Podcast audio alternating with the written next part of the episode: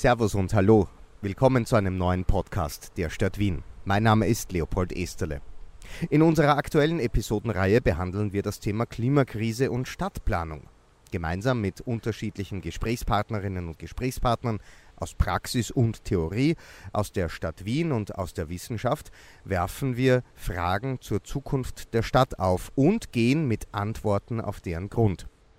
In der folgenden Gesprächsreihe hört ihr Werner Sobeck, Architekt und ein Pionier der Kreislaufwirtschaft, und Anna-Vera Deinhammer.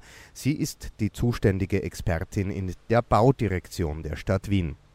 Die beiden unterhalten sich im kommenden Gespräch, das wir in der Parkanlage beim Nordwestbahnhof aufgezeichnet haben, übrigens teilweise bei Regenwetter, was du gleich hören wirst, also entschuldige bitte, wenn es im Hintergrund etwas rieselt, Folgende Fragen. Was bedeutet eigentlich Kreislaufwirtschaft? Woher kommen die für den Städtebau notwendigen Ressourcen und was sind die Ressourcen einer Stadt? Abgesehen davon, angeblich war ja schon die Antike eine Kreislaufwirtschaft mit damals sehr viel Recycling, also warum müssen wir heute im 21. Jahrhundert das Rad neu erfinden? Und wenn wir neue Stadtteile planen wollen, die energiesparend und vorausschauend errichtet werden sollen, welche Rolle kann dann dabei die Kreislaufwirtschaft spielen? Diesen und anderen Fragen gehen unsere beiden Experten jetzt nach. Freut euch auf ein Gespräch zwischen Werner Sobeck und Anna-Vera Deinhammer im folgenden Talk. Wisst, es ist ja so, das Problem ist ja das, derzeit redet ja jeder über Kreislaufwirtschaft, nur keiner weiß, wie es geht. Und es ist eine extrem komplexe Geschichte, weil es ein Querschnitt ist. Und da kann man gar nicht sagen, wir machen Schritt 1, 2, 3, aber wir dann... Ja, ja, ja, ja. Ich hab, ich hab, mir, ich hab mir ja auch was mitgenommen. Wo habe ich denn das? Nein, da habe ich es noch nicht. So. Kreislaufwirtschaft ist die in erster Linie das Abkoppeln der Wertschöpfung vom Verbrauch endlicher Ressourcen. Ist im Grunde, dass wir zusätzlich zum dringend benötigten Klimaschutz, also der Dekarbonisierung unserer Lebensweise, auch die planetaren Grenzen anerkennen. Äh, Beispielsweise, wir, wir produzieren Gebrauchsgegenstände, Produkte, alles Mögliche. Und diese Produkte sollen so lange wie möglich verwendet werden, so wie sie sind und erst, wenn wir keine weitere Verwendung für diese Produkte haben, dann werden sie erst auseinandergenommen, beispielsweise und recycelt. Und wenn das nicht funktioniert, dann kommen wir eigentlich erst zur Verwertung. Das war in vergangenen Zeiten immer so. Mein erstes Projekt war La Couverture des Arènes de Nîmes, also in Südfrankreich in Nîmes die Überdachung einer römischen Arena, gebaut 103 und wenn man sich dann mit der Baugeschichte dieser Arena befasste, dann ist die permanent umgebaut worden und permanent wurden die Steine daraus stibitzt und die umliegenden Häuser gebaut. Das heißt, die römischen Steine finden Sie heute auch noch irgendwo legal oder illegal verbaut. Und das ist dieses ewige Kreislaufprinzip, das wir anstreben müssen, weil wir heute, insbesondere bei den mineralischen Baustoffen, bereits aus den Vorräten leben. Das bedeutet, wir entnehmen heute als Weltgemeinschaft mehr Sand und mehr Kies aus der Erdoberfläche, als alle Flüsse und Gletscher dieser Welt produzieren. Das können wir uns ganz einfach klar machen, wo die Ressourcen für den Städtebau herkommen, wenn wir uns die Gebäude als solche anschauen und dann auch noch die Infrastruktur. Wir müssen wissen, dass wir, wenn wir von Städtebau sprechen, meistens die Gebäude oder die baulichen Inhalte oberhalb der Erdgleiche betrachten, aber ein enormer Teil der verbauten Materialien sind die Ver- und Entsorgungssysteme, die unterirdisch stattfinden. Jetzt sprechen wir zunächst mal von dem oberirdischen, dann ist es vielleicht einfacher und dekomponieren wir so ein Standardgebäude. Dann haben Sie die tragende Konstruktion, typischerweise aus Beton und oder Mauerwerk gemacht. Diese Ressourcen, die sind typischerweise regional vorhanden. Das ist entweder Lehm aus irgendwelchen Lehmgruben, der zu Ziegeln gebrannt wird, oder es ist dann eben Beton mit regionalem Kies und regionalem Schotter. Zumindest bisher. Es gibt jetzt natürlich aufgrund von Verknappungen dieser beiden Stoffe insbesondere in Deutschland schon das Problem, dass sie Kies überregional heranfahren müssen, das heißt über hunderte von Kilometern. Da kommen wir später nochmal drauf. Und dann haben sie noch Zement dazu. Die Dichte an Zementwerken ist eigentlich so hoch, dass sie den nie weiter transportieren müssen als 100 Kilometer. Und deshalb ist der Begriff regional gegeben. Jetzt schauen wir uns die Ausbausysteme an, also beispielsweise Gips, Gipskartonwände, darunter bestehende Metallstrukturen, Gips wird heute hauptsächlich aus Filteranlagen von Kraftwerken gewonnen. Das heißt, die Gipsplattenhersteller kriegen die zu einem niedrigen Preis, manche sogar zu einem negativen. Nur jetzt, wenn wir die Kraftwerke alle abschalten, die Kohlekraftwerke und die Gas- und Ölkraftwerke, bekommen wir eine Gips-Shortage. Und das wiederum bedeutet, dass Gips in Gipsgruben gewonnen werden muss. In Deutschland ist es beispielsweise in Sachsen-Anhalt, Thüringen der Fall. Dort werden ehemalige Gipsgruben und Gipsbergwerke jetzt langsam wieder eröffnet. Dann kommt das Material natürlich über viele hundert Kilometer. Wenn wir die Fassade anschauen, dann besteht die in vielen Fällen aus metallischen Bestandteilen. Da wissen wir selber, wo das herkommt, aus Südamerika und aus China. Der Rohstahl oder dann der verarbeitete Stahl. Bei Glas ist es so, dass man das typischerweise auch national einkaufen kann. Und dann haben wir gerade im Bereich der Fassade die ganzen Isolier- und Dämmstoffe, die ja sehr, sehr häufig auf Kunststoffbasis basieren, klebstoffhaltig sind. Das würde ich mal sagen, ist, wenn wir den deutschen und österreichischen Baumarkt betrachten, ein europäisches Produkt. So, jetzt sehen Sie also, in der Fassade gibt es Produkte, die kommen aus ganz Europa, chemische Industrie. Im Innenausbau gibt es eine Reihe von Produkten, die kommen überregional an und im Tragwerk, in der tragenden Konstruktion typischerweise regional. Bei meiner Auseinandersetzung mit dem Übergang zu einer nachhaltigeren gebauten Umwelt, was natürlich auch eine nachhaltigere Lebensweise nach sich ziehen kann, stoße ich natürlich immer wieder auf die Diskussion, welche Fehler haben die Generationen vor uns begangen. Ich bin mir nicht sicher, ob man das Fehler nennen kann oder nennen soll. Uns waren bis dato die Grenzen des Planeten einfach nicht wirklich bewusst. Wir mussten viele andere Probleme lösen. Äh, das Problem der gebauten Umwelt ist einfach das, man materialisiert Einstellungen und äh, Denkfehler. Ich erinnere nur an, die, an beispielsweise die Idee der Moderne, dass, dass wir Arbeit und Wohnen auch räumlich stark voneinander trennen wollen. Das wurde auch gebaut. Es gibt einige Beispiele. Dadurch äh, ist ja auch äh, diese Hinwendung der, der Mobilität in, in der Stadt hin zum Auto ja vollzogen worden. Das hatte damals gute Gründe. Ich würde das jetzt gar nicht als Fehler bezeichnen, sondern als einen Parameter, der damals wichtiger war, nämlich die Energieeinsparung. Damals, äh, auch vor, vor zwei Generationen, hatte man zum Beispiel den Klimawandel noch nicht. Oder war sich das noch nicht so bewusst. Daher kommen natürlich auch gewisse Öffnungen der Gebäude in Richtung Süden vielleicht noch mit sehr viel Glas vorgeschalten, um eben die, die passive Solarnutzung äh, zu fördern, was heute uns vor große Herausforderungen stellt. Und wie wir ja wissen, wir wollen ja die Produkte so wie sie sind, so lange wie möglich erhalten und nutzen. Und ein Gebäude ist genauso praktisch ein Produkt, das wir so lange wie möglich so nutzen wollen, wie es ist. Und wenn ich jetzt natürlich mit den klimatischen ähm, Bedingungen von vor 30 Jahren umgehen muss, also wenn ein Gebäude so gebaut wurde für die klimatischen Bedingungen von vor 30 Jahren, haben wir heute natürlich ein Problem. Das konnte aber damals noch keiner wissen. Das heißt, wir haben natürlich schon mit dem technischen Fortschritt zu kämpfen, da muss man ganz ehrlich sein, weil die Verbundmaterialien haben uns ein riesengroße äh, Flut an, an Möglichkeiten der, auch der Architekturgestaltung geschenkt. Aber halt natürlich einen riesengroßen Rucksack der Frage, wie können wir sie wiederverwenden. Wir haben ja kein Energieproblem, sondern wir haben ein Emissionsproblem. Und die Emissionen sind dafür verantwortlich, dass wir eine Erderwärmung haben. Und wenn wir ein Gebäude betrachten, das wir heute bauen, nehmen wir mal ein dreigeschossiges Sechs- oder Acht-Familienhaus, normale Bauart, erfüllt alle Normen und hat einen energetisch vernünftig guten Standard, keine Spitzenleistungen. Dann brauchen wir, um die Baustoffe für dieses Haus zu gewinnen, Kupfer aus Chile, und Stahl aus China und, und, und, und, und. 45 bis 55 Prozent aller Emissionen, die dieses Haus jemals tätigen wird, tut es bereits bis zu einem Zeitpunkt, wo wir es zum ersten Mal betreiben. Und wenn wir jetzt auch noch wissen, dass die Emissionen in der Rückbauphase ungefähr 8 bis 12 Prozent der Gesamtemissionen sind, dann erkennen wir, dass in der Nutzungsphase dieses Gebäude der kleinere Teil übrig bleibt. Irgendwas zwischen 35 und 45 Prozent, verteilt auf typischerweise 50 Jahre.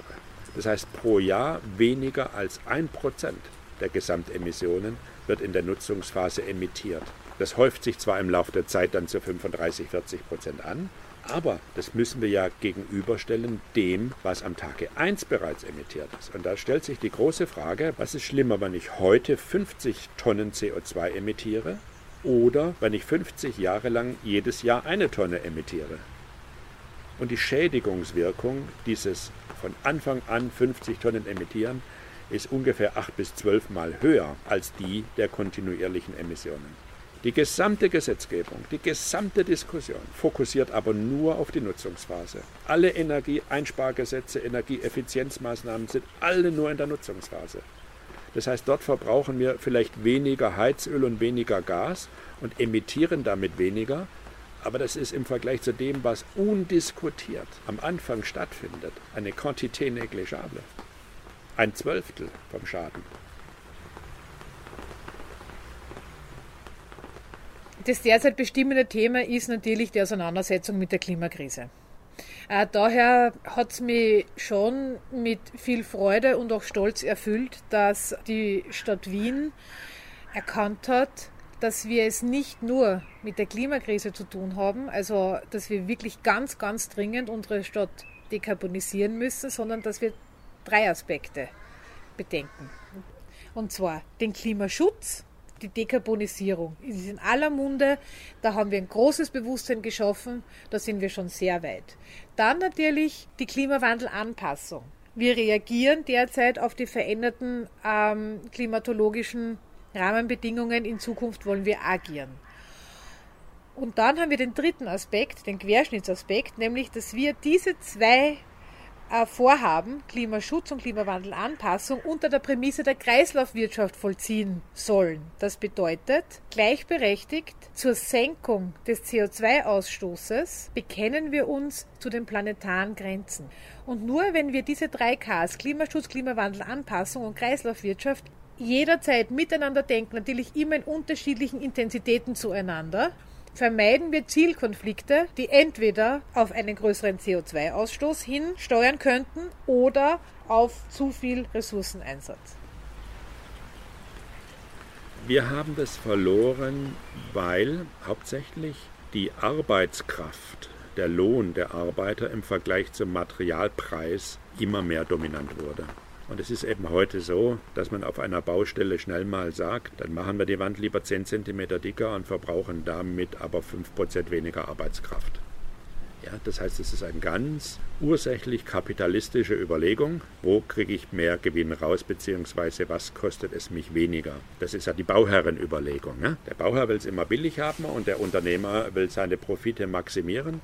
Und daraus kam diese schon unselige Verschiebung hin zu einem kompletten Wegwerfen.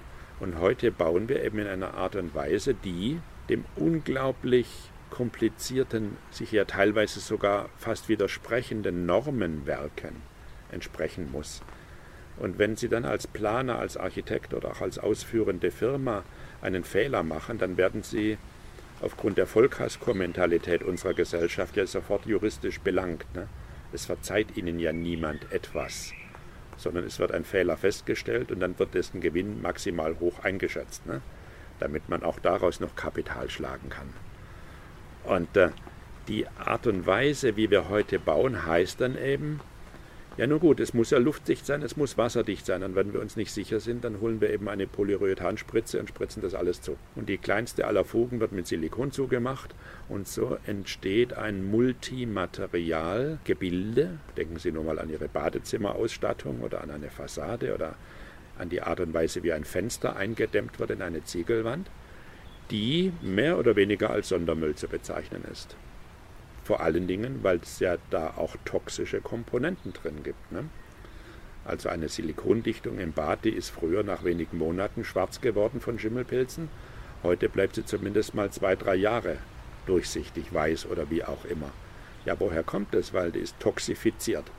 Das heißt, die ist so vergiftet, dass jeder Schimmelpilz, der sich darauf ansiedeln will, sofort abstirbt.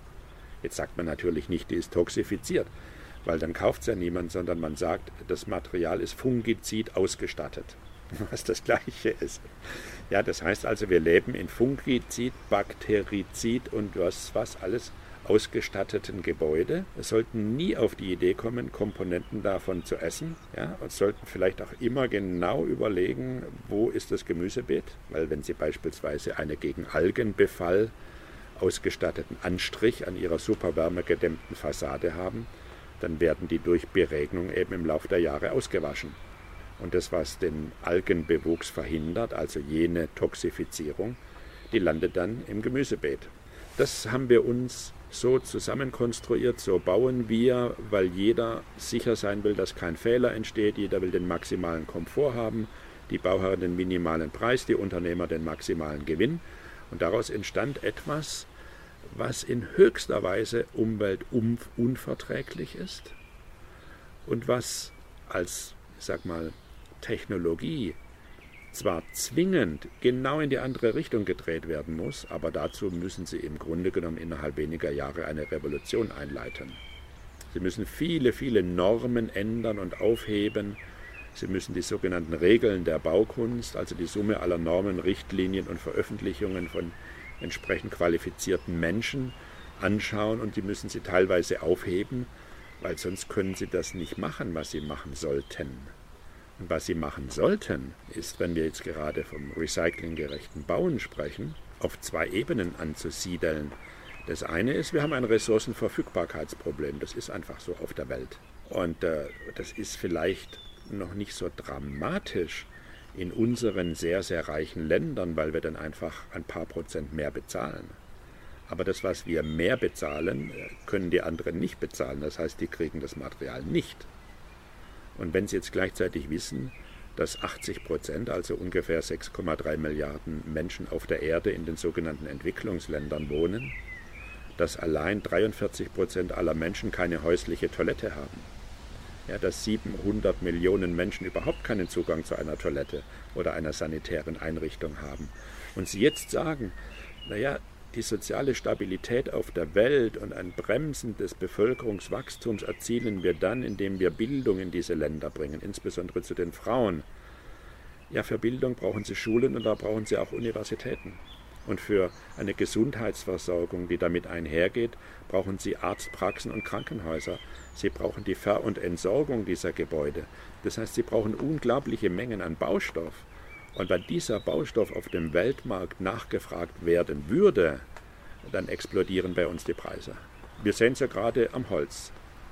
Der Festmeter Holz ist ungefähr um den Preis 100 Prozent, 150 Prozent gestiegen innerhalb weniger Monate. Warum? Weil das große Investitionsprogramm von Präsident Biden in den USA dazu geführt hat, dass eben auch das Bauen für jedermann, das Drama hatten wir ja schon mal, ne? das Bauen für jedermann, das heißt jeder kriegt Kredite etc. etc. massiv gefördert wird, was zu einer gigantischen Holznachfrage führt. Und das Holz kann nicht aus Kanada kommen, weil man sich zu Trump-Zeiten verstritten hat mit gegenseitigen Sanktionen. Jetzt kommt halt das Holz aus Deutschland. Mit fatalen Folgen, weil der deutsche Holzpreis ist explodiert, die Zimmereien kriegen kein Holz mehr.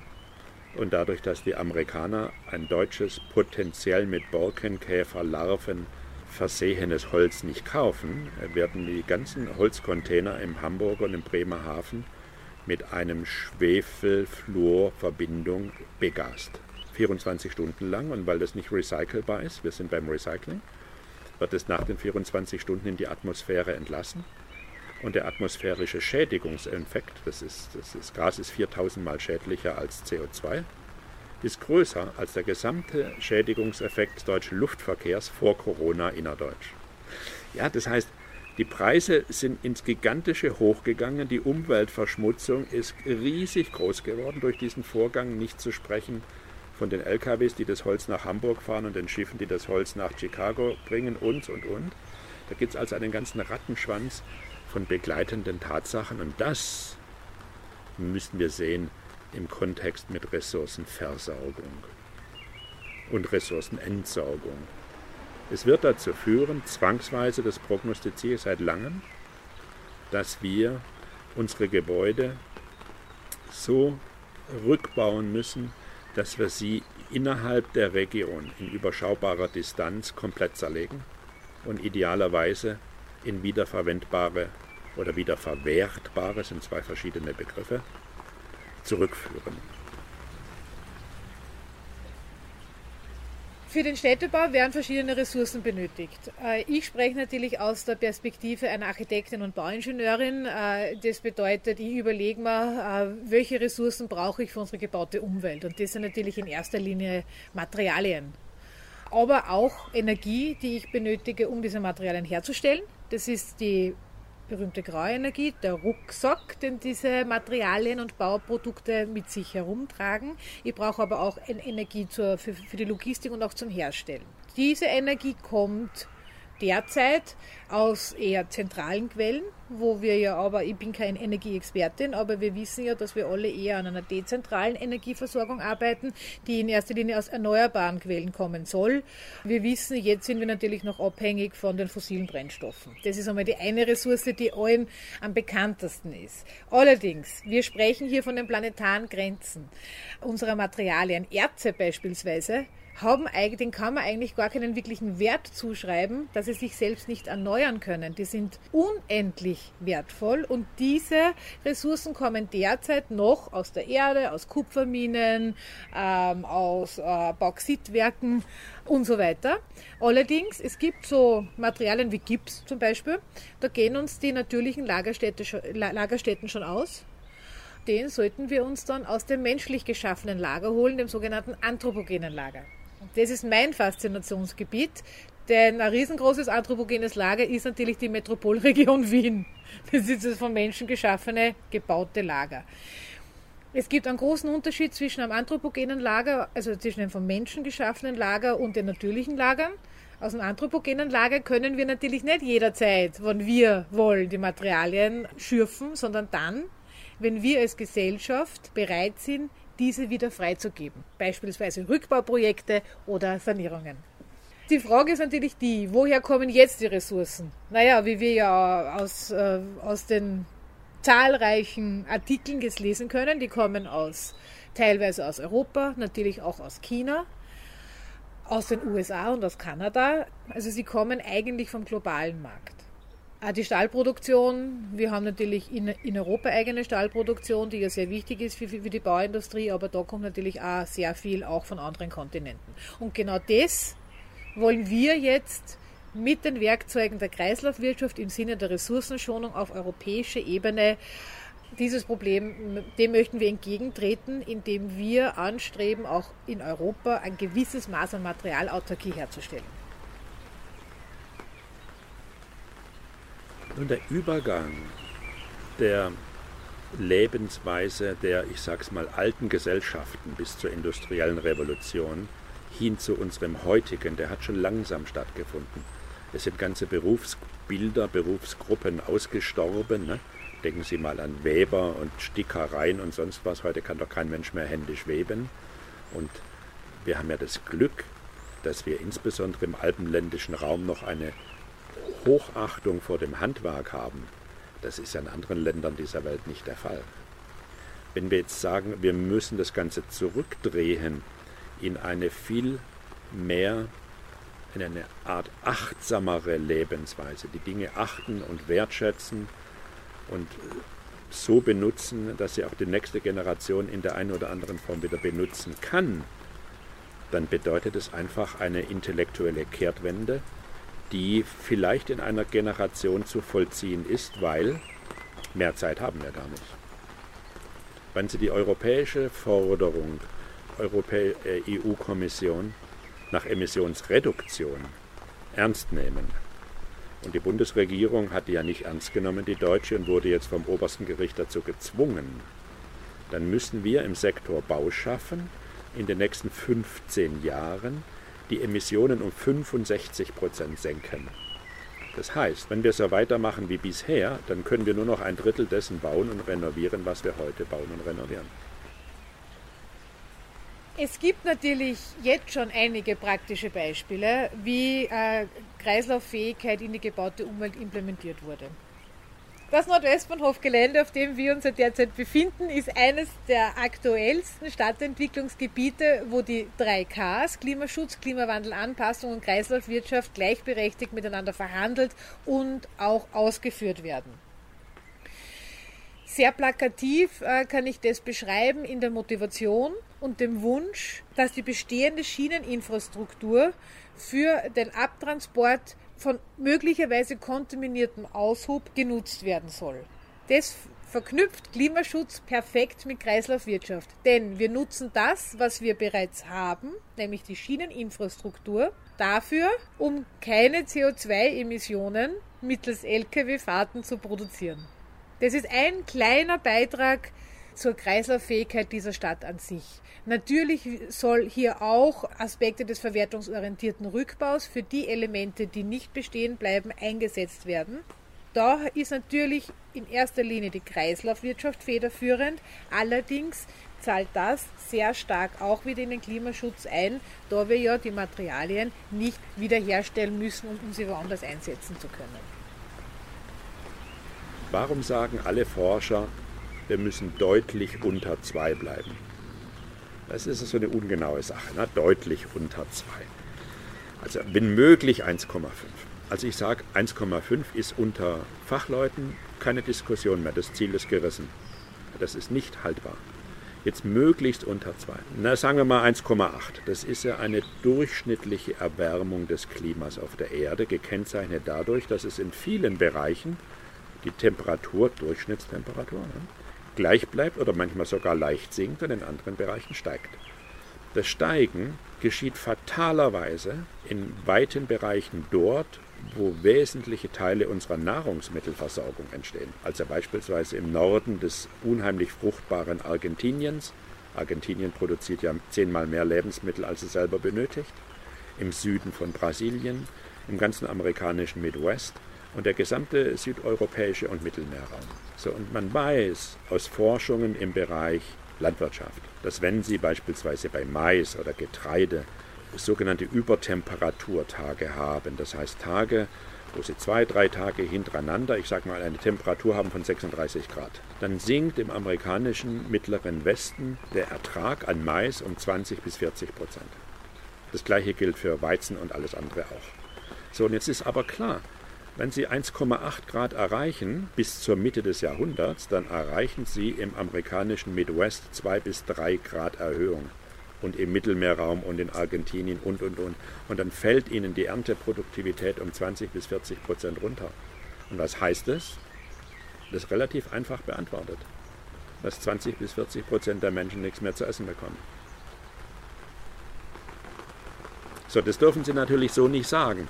Aber das ist der Zustand, vor dem wir stehen. Und deshalb müssen wir alles tun. Und deshalb kämpfe ich ja seit 30 Jahren wie ein Löwe im Bereich des Bauschaffens, weil nur da bin ich kompetent, die Dinge zu verändern. Und deshalb haben wir ja prototypische Häuser gebaut, die vollkommen recycelbar waren. Also ich habe wahrscheinlich als der erste in der Welt 1992 eine Vorlesungsreihe aufgebaut über recyclinggerechte Architektur. Dann haben die Kollegen gesagt, du spinnst. Ne? Wir bauen auch ökologisch und wir bauen für die Ewigkeit. Das ist das Nachhaltigste überhaupt, wenn man für die Ewigkeit baut. Ja, aber schauen Sie sich doch mal um. Ich meine, wir sind jetzt hier am Nordwestbahnhof.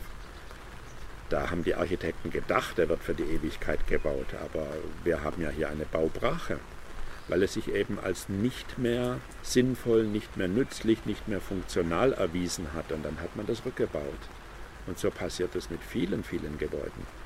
Die Ansprüche ändern sich, die Standards ändern sich, die Gebäude werden vielleicht nicht gut alt. Das ist ja auch wichtig. Manche sind einfach nicht so konstruiert, dass sie 100 oder 200 Jahre alt werden, weil die Wände Feuchte ziehen und lauter solche Sachen. Ne? Oder die Oberflächen eben nicht abrasiv genug sind oder Widerstand genug gegen Abrasion hervorbringen.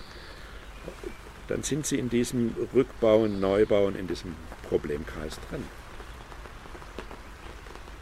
Dieser Wandel von einer rein verbrauchenden Gesellschaft hin zu einer regenerativen Gesellschaft, der muss natürlich von uns allen getragen werden. Das ist ganz klar. Denn wir bestimmen in diesem Land durch unser Wahlrecht die Politik, die dann, die mir beispielsweise in der Verwaltung, in der städtischen Bürokratie die Richtschnur vorgibt, in welche Richtung sich diese Stadt entwickeln soll. Das heißt natürlich auch jetzt für uns Experten und Expertinnen, dass wir Bewusstseinsbildung betreiben. Wir müssen unseren Mitmenschen wieder in Erinnerung rufen, dass es nicht reicht, nur die eigene Lebenszeit als Horizont zu sehen, sondern die Lebenszeit der Kinder und auch der Enkelkinder mit einzuberechnen. Das ist kein neuer Gedanke. Wahrscheinlich durch die steigende Komplexität in den letzten 20 Jahren hat sich natürlich diese solidarische Auseinandersetzung mit unserer Zukunft und auch mit unserem Lebensraum etwas verwässert. Denn wir als Menschen in unserer Gesellschaft sind großen Herausforderungen, äh, stehen großen Herausforderungen entgegen.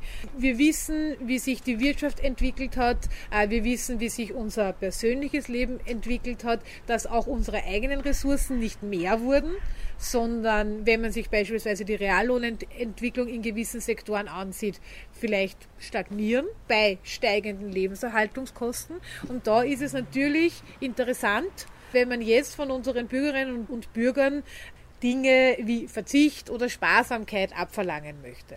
Für mich persönlich geht diese Diskussion in eine völlig falsche Richtung, denn wir wollen ein Mehr an Lebensqualität und nicht ein weniger an Komfort. Wenn wir allerdings den Konsum, den einfachen Konsum, dieses Produzieren, Verwenden, Wegwerfen, das ist die Realität. Natürlich, wenn wir das als Komfort bezeichnen, dann müssen wir verzichten. Doch wenn wir etwas weitergeben wollen an unsere Kinder und Enkelkinder, dann wollen wir ein Mehr an Qualität. Ich sehe das jetzt nicht als eine Revolution, die angestoßen werden muss. Revolution frisst gern ihre Kinder und ich möchte nicht, dass meine Ideen gefressen werden von der Revolution. Außerdem äh, lässt eine Re Revolution meistens Menschen zurück. Und die Solidarität ist in die DNA dieser Stadt fest eingeschrieben. Daher plädiere ich für eine Politik vieler kleiner Schritte, die wir aber ab heute setzen und nicht warten auf den großen Moment, wo jetzt die große Revolution beginnt, sondern dass wir heute ab, ab sofort beginnen, jede Handlung, die wir tun, abzuklopfen, macht das Sinn im größeren Zusammenhang. Und ich denke, das ist mehr wert als ein großer Schritt. Danke fürs Reinhören. Das war ein Gespräch, das wir teilweise verregnet im Areal des Nordwestbahnhofs aufgezeichnet haben und uns dabei mit dem Thema Klimakrise, Stadtplanung und Kreislaufwirtschaft beschäftigt haben. Wenn du mehr darüber wissen willst, wie Wien die Stadt der Zukunft gestaltet, schau vorbei. Online gibt es jede Menge Informationen auf der offiziellen Website der Stadt Wien auf wien.gv.at slash Stadtentwicklung. Danke fürs Reinhören und bitte entdecke auch unsere anderen Episoden. Danke, bis zum nächsten Mal.